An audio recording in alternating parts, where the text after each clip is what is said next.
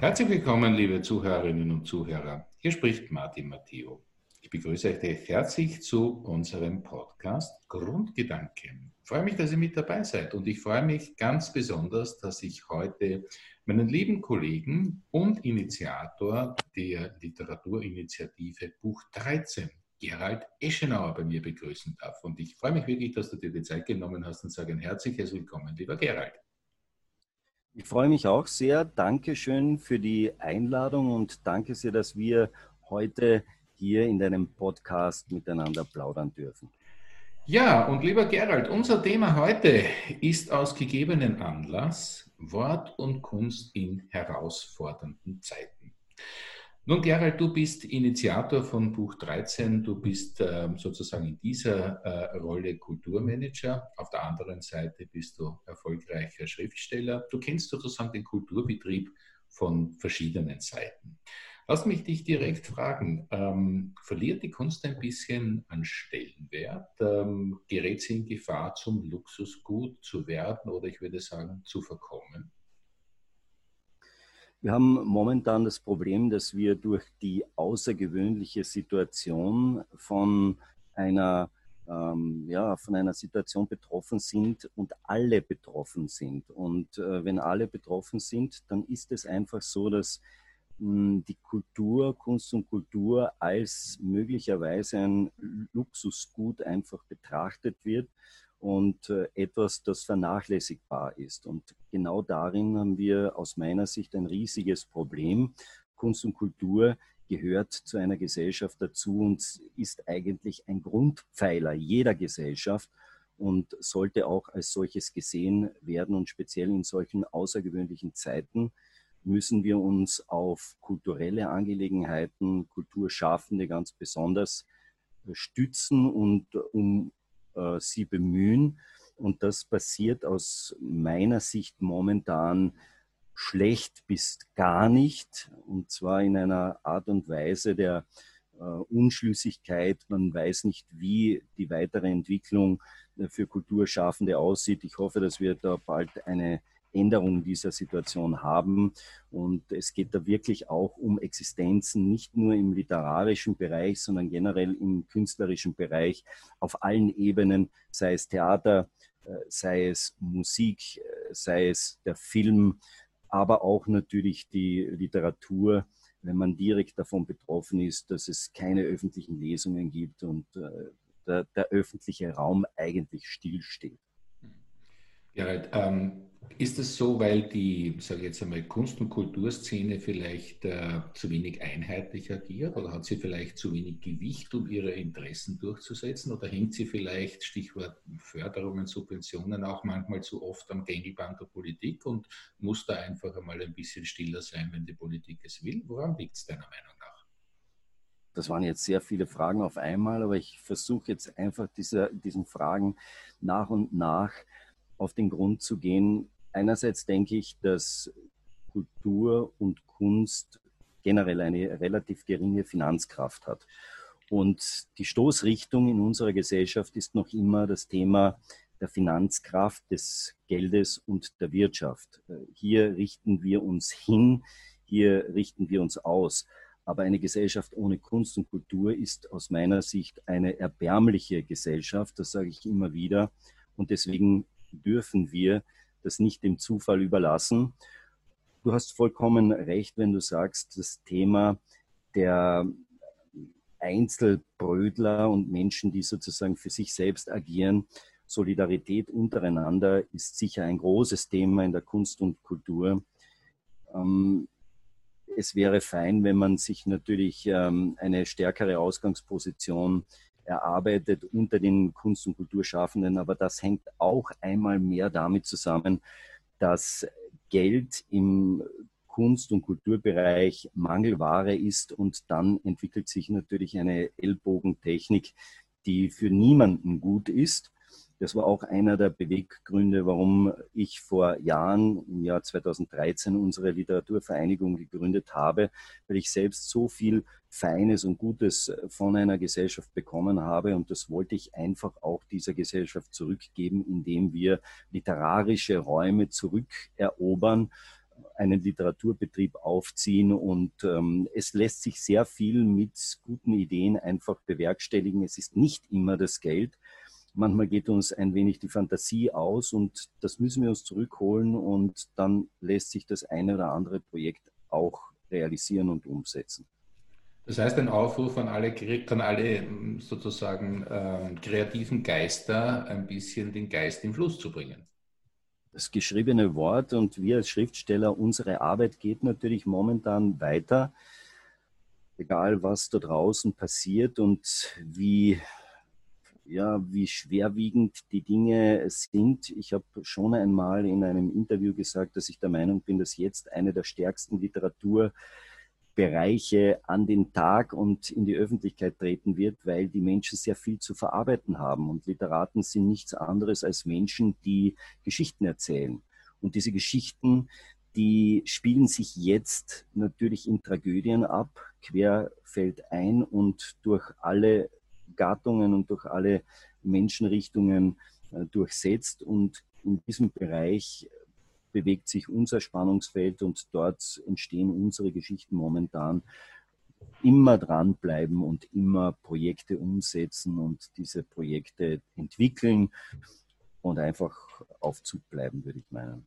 Stichwort Spannungsfeld. Ähm, ich habe ein bisschen so den Eindruck, ähm, dass ähm, die Kunst auch ein bisschen ins Spannungsfeld gerät. Denn äh, Kunst ist natürlich Kritik oder Kunst sollte auch Kritik sein.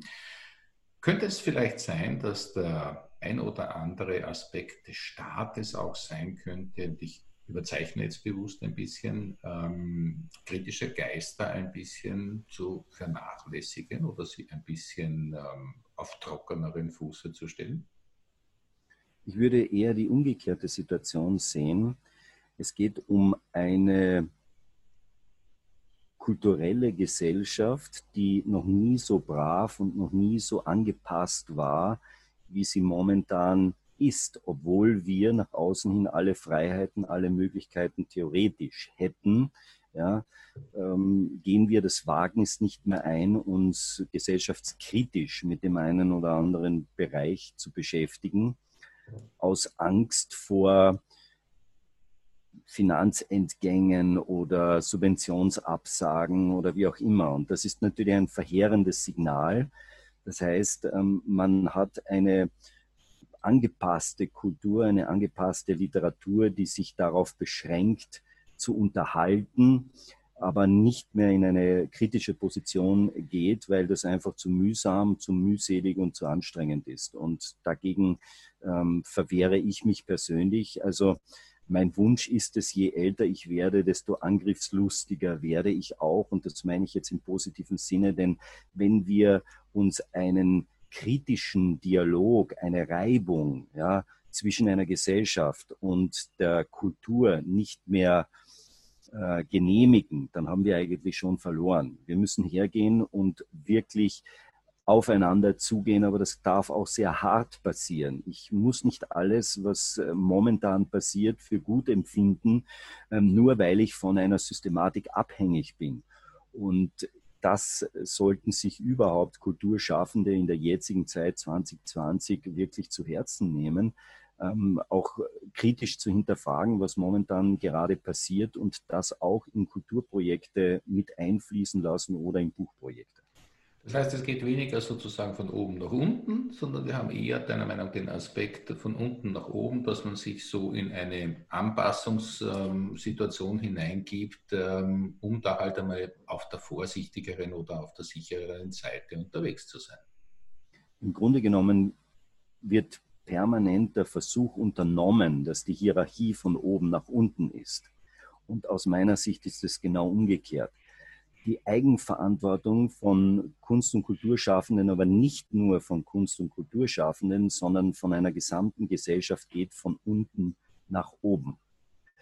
Wir kritisieren permanent beispielsweise momentan, es ist ein ganz ein aufregender Prozess, das festzustellen, Banken, wir kritisieren ein Finanzwesen, wir kritisieren große Unternehmen, die unglaubliche Beträge bekommen oder Kreditlinien ziehen und gleichzeitig haben wir diese Unternehmen zu diesen Unternehmen gemacht, die sie eben sind. Ja? Und das muss man schon einmal ganz klar sagen. Äh, ich fahre zu einer Klimakonferenz und fahre mit einem 15 äh, Liter SUV dorthin, ja, und sage, okay, da bin ich und jetzt reden wir über den Klimaschutz. Genauso funktioniert das bei uns. Es will niemand von sich selbst Abstriche nehmen. Aber nach außen hin ähm, sagen wir, in der Verantwortung sind die anderen und ähm, ja, was man mit uns macht, ist wirklich böse. Ich stehe auf Eigenverantwortung. Ich denke, dass wir selbst sehr viel in der Hand haben, auch wenn das suggeriert nicht der Fall ist und von außen auf uns oktroyiert wird, dass man sagt, nein, das, äh, ihr könnt da gar nichts mehr entscheiden. Ich sehe das völlig anders. Jeden Tag habe ich in verschiedensten Bereichen die Möglichkeit, mich kritisch zu äußern, ähm, eine Position zu beziehen. Was ich aber sehe, ist, dass das sehr viele Menschen nicht mehr tun.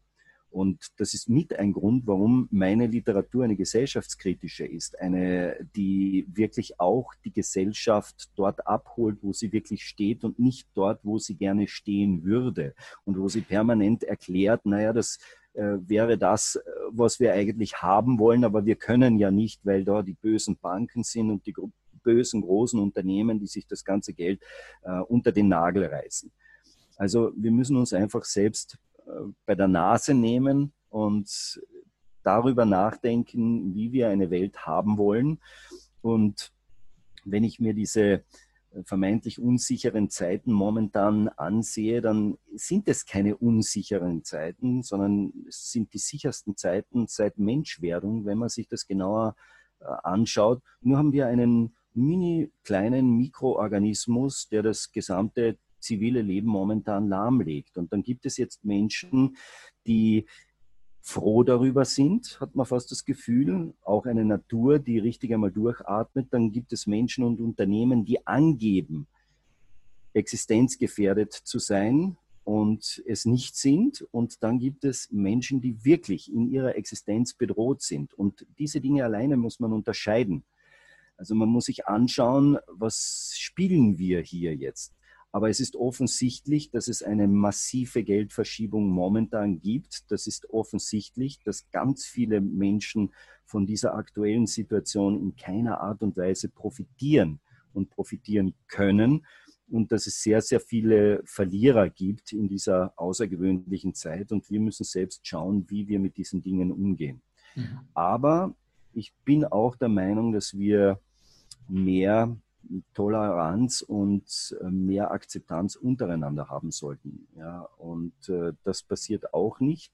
Ich denke, dass eine digitale Zeit noch mehr jetzt in, den Richtung, in Richtung des einzelnen äh, Subjektes geht, das sozusagen jetzt überhaupt nicht mehr zu Hause bleibt. Was zu Hause passiert, ist egal und die ganze Arbeit wird von zu Hause und über, äh, überhaupt erledigt.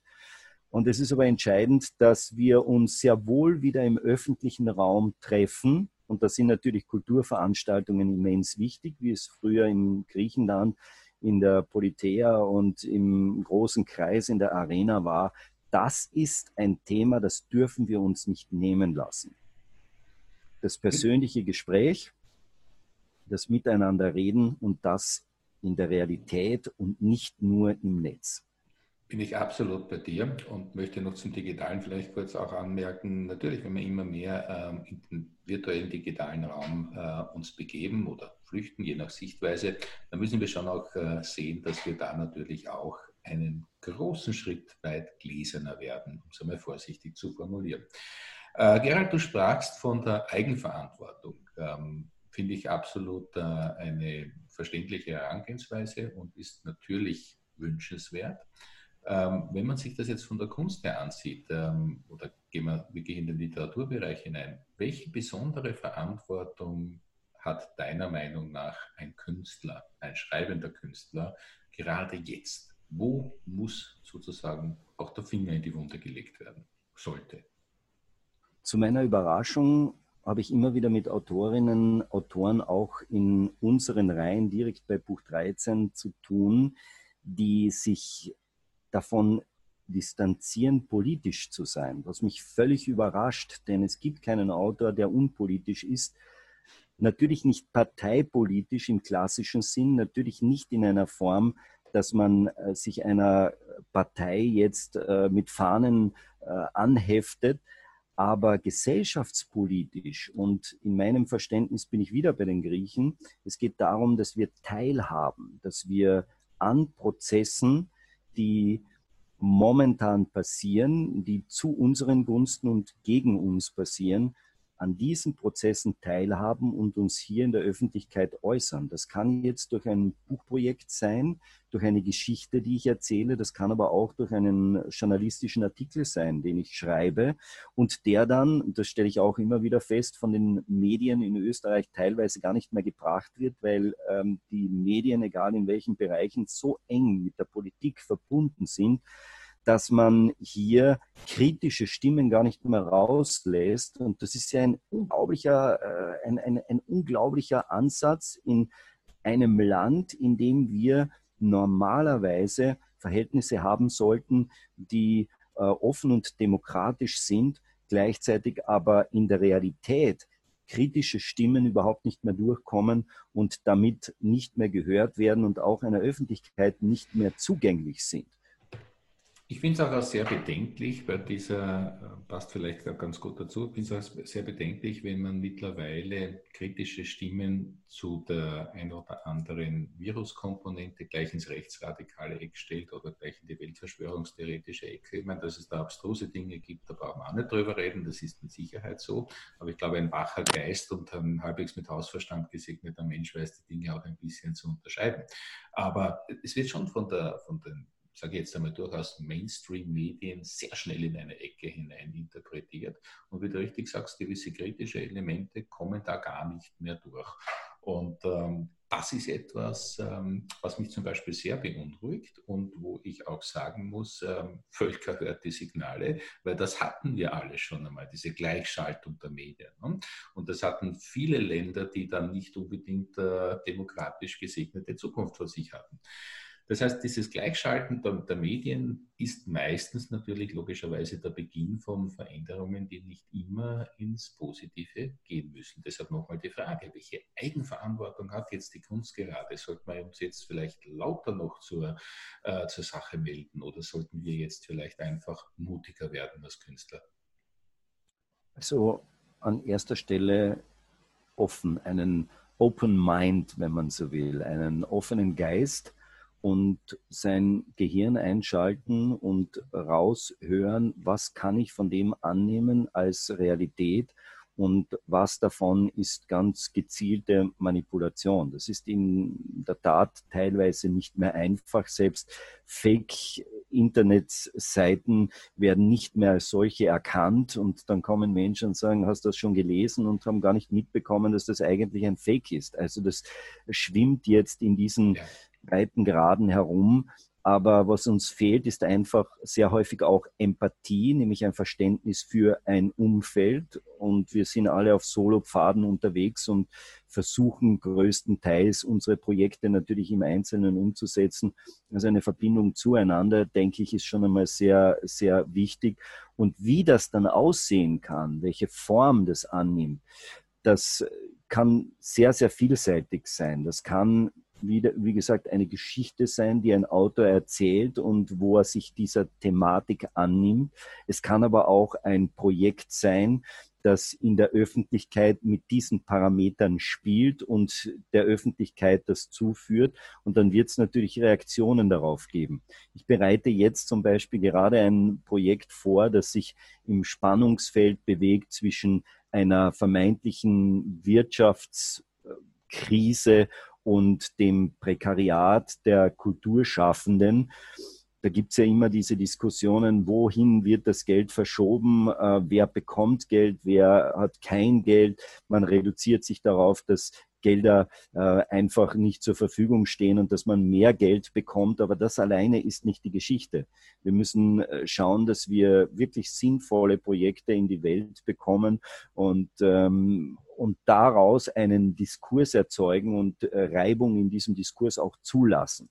Das ist, glaube ich, einmal die Grundlage, die wir benötigen, um wieder zurück unter Anführungszeichen an diesen Verhandlungstisch zu gehen und zu sagen, ja, was tun wir da überhaupt? Was wollen wir? In, in welche Richtung soll es überhaupt gehen momentan? uns ist auch die, ich sage nicht gerne Streit, sondern die Gesprächskultur abhanden gekommen.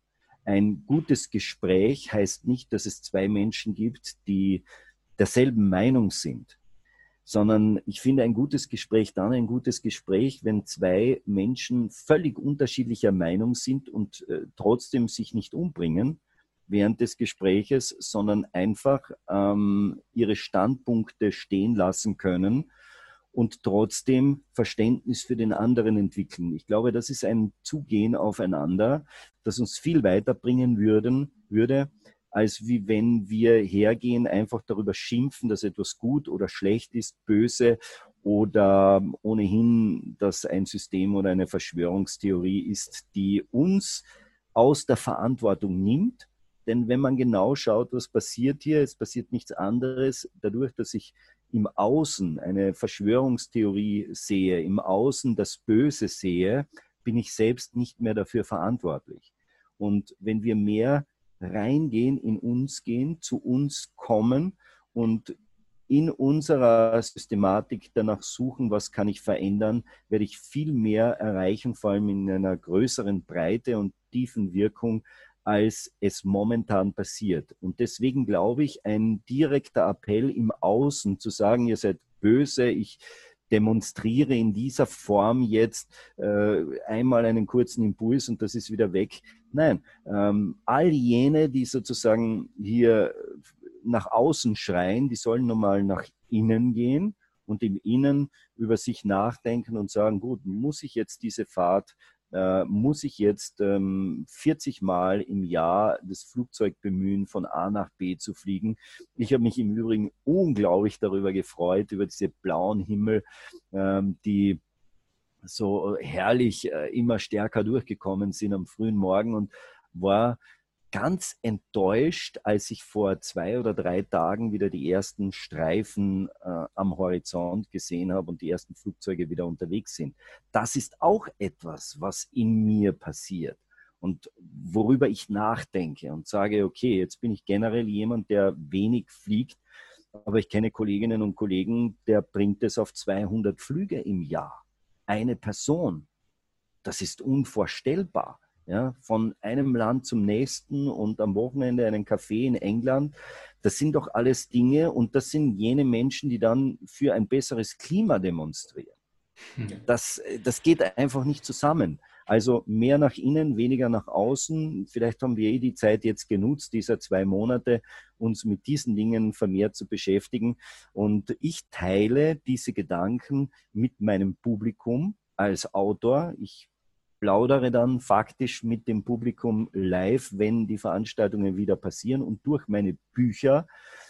Meine Bücher sind ja thematisch meistens Beziehungsgeschichten. Ich behandle all das, was beziehungstechnisch eben nicht funktioniert, worüber wir schweigen, was wir nicht gerne ansprechen, das kommt in meinen Kurzgeschichten, auch in den Gedichten.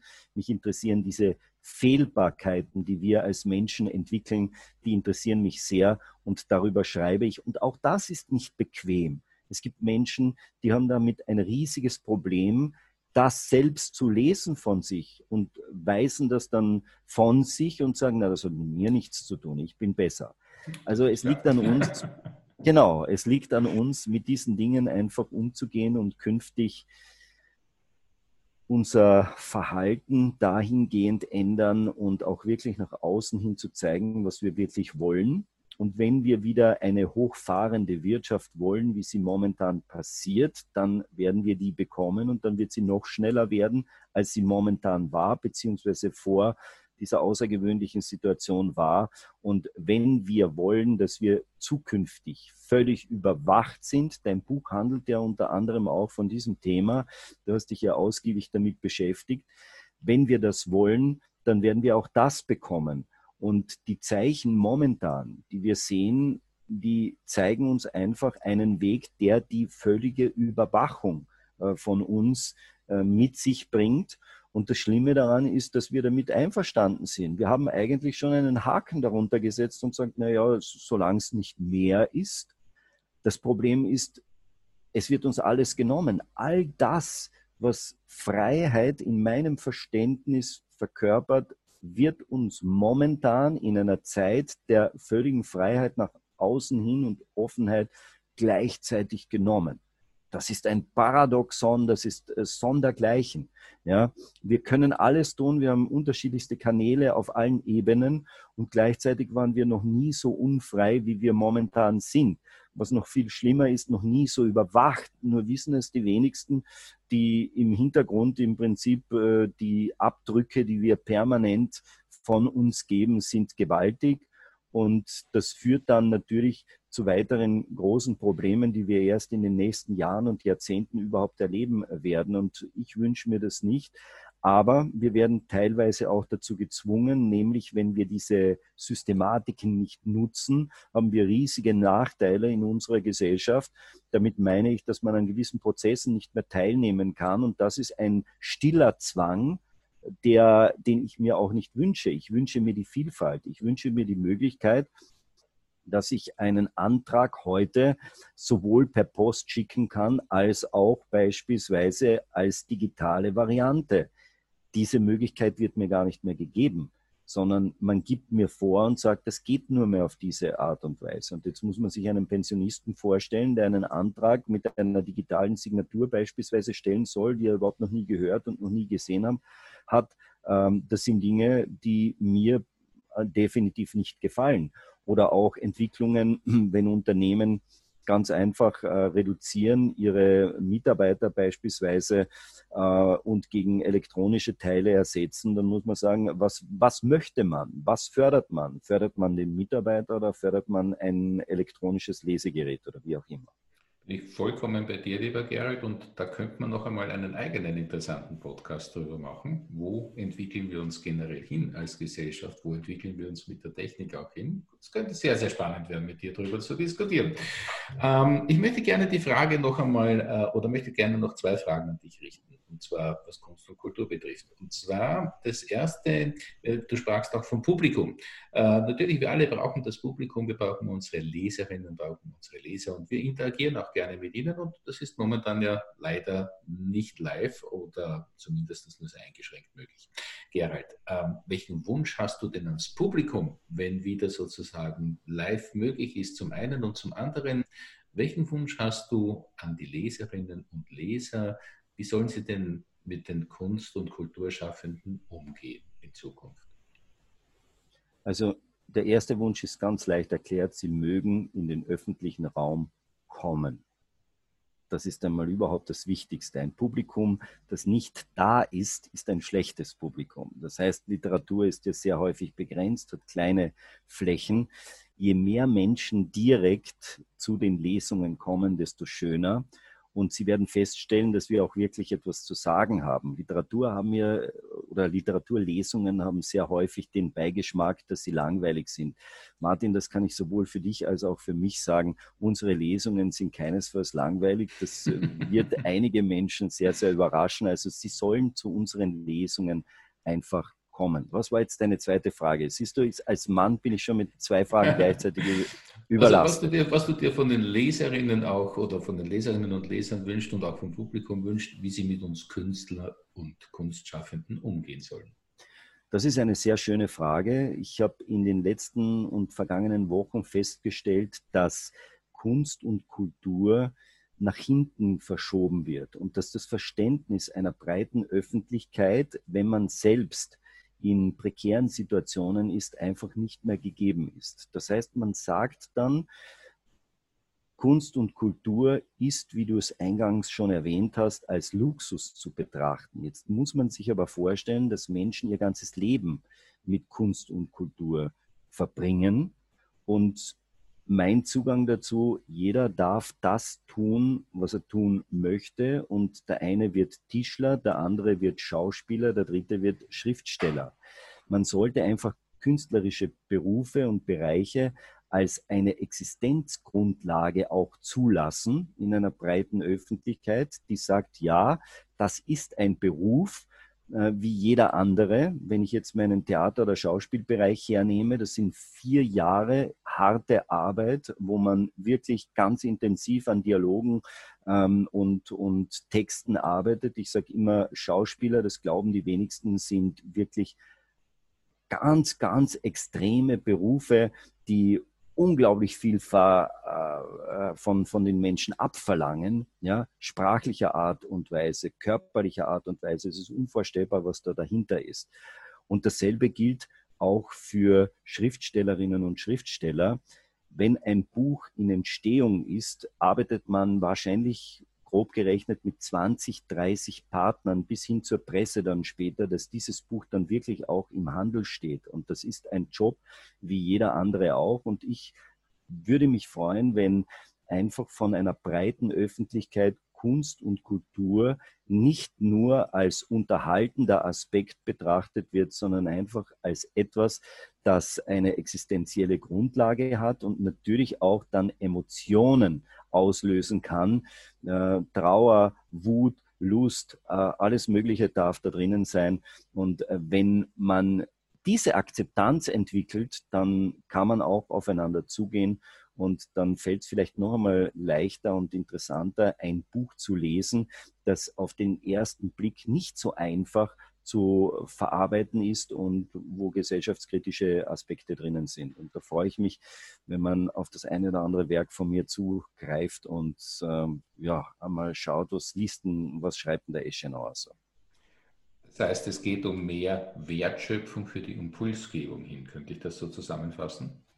Ja, ich denke, das hast du richtig äh, erkannt. Es geht wirklich darum, Verständnis aufzubringen, dass hinter Schreiben, hinter künstlerischen Prozessen wesentlich mehr steckt als das, was man sieht.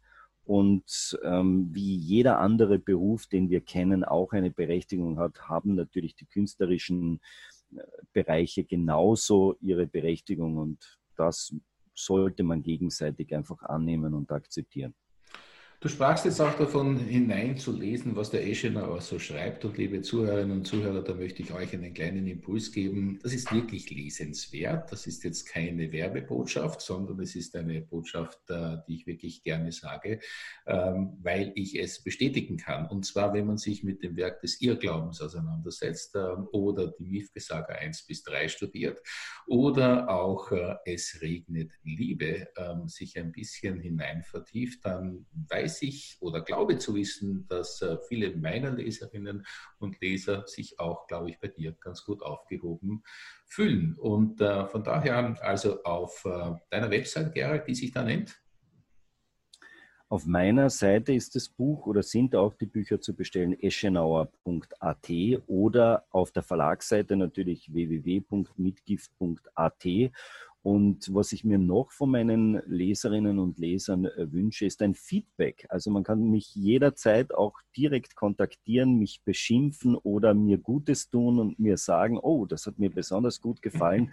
Was ich sehr häufig höre, ist beispielsweise, dass jemand sagt, ja, das kenne ich. Ja, das habe ich zwischenmenschlich in meinen Beziehungen bei Es regnet Liebe, die ganzen Frauen- und Männerthemen, die funktionieren, das höre ich dann immer wieder. Aber das freut mich dann auch und dann nehme ich den direkten Kontakt und äh, zum Publikum ist mir sehr, sehr wichtig. Und ich hoffe, dass wir uns beim einen oder anderen Termin, ich bin ja immer wieder in den Bundesländern, wenn wir uns einmal in Wien sehen, schauen Sie einfach vorbei und wenn irgendwo das Plakat Eschenauer draufsteht, da ist Eschenauer drin und dann äh, können wir direkt danach bei einem Gläschen, Martin, wie wir das ja gewohnt sind, ein gutes Gläschen Wein, möge es auch ein Bier sein, dann einfach äh, miteinander plaudern. Das ist der Ursprung aus meiner Situation, aus meiner Sicht heraus, das Gespräch nicht zu verlieren und das Schreiben in meinen Werken und vermutlich auch in deinen ist nichts anderes als das Geschichten erzählen. Und wenn wir dann äh, diese Geschichten im direkten Gespräch fortführen, umso schöner, dann haben wir gewonnen das ist die Verlängerung dann auch wirklich ins wahre Leben. Ne? Definitiv.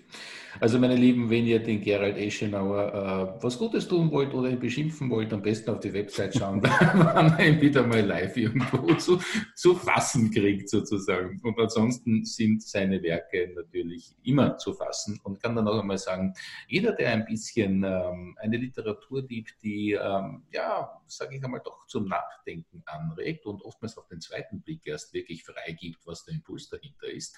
Und das finde ich das Schöne und Interessante daran. Der ist bei Gerald Eschenauer wirklich gut aufgehoben. Gerald, ich möchte mich herzlich bedanken für dieses interessante, äh, spannende aus meiner Sicht und ähm, vor allem auch wirklich, wie ich dich erkenne, herzliches Interview. Danke vielmals, dass du dir die Zeit genommen hast. Danke, dass wir über Kunst und Kultur bleiben konnten und ich möchte auch wirklich an dieser Stelle ein herzliches Dankeschön sagen, dass du als Initiator von Buch 13 auch wirklich für die Literatur, für uns auch, wo wir ja Part of Buch 13 sind, wirklich viel tust und das ist nicht selbstverständlich und das ist äh, mehr als ein Dankeschön wert, aber ich möchte es an dieser Stelle gerne sagen. Sehr gerne, Martin, Matteo, dir auch großes Dankeschön und vor allem viele illustre Gäste für deinen Podcast auch weiterhin und die Themen sind spannend. Dranbleiben und dem lieben Martin Matteo lauschen.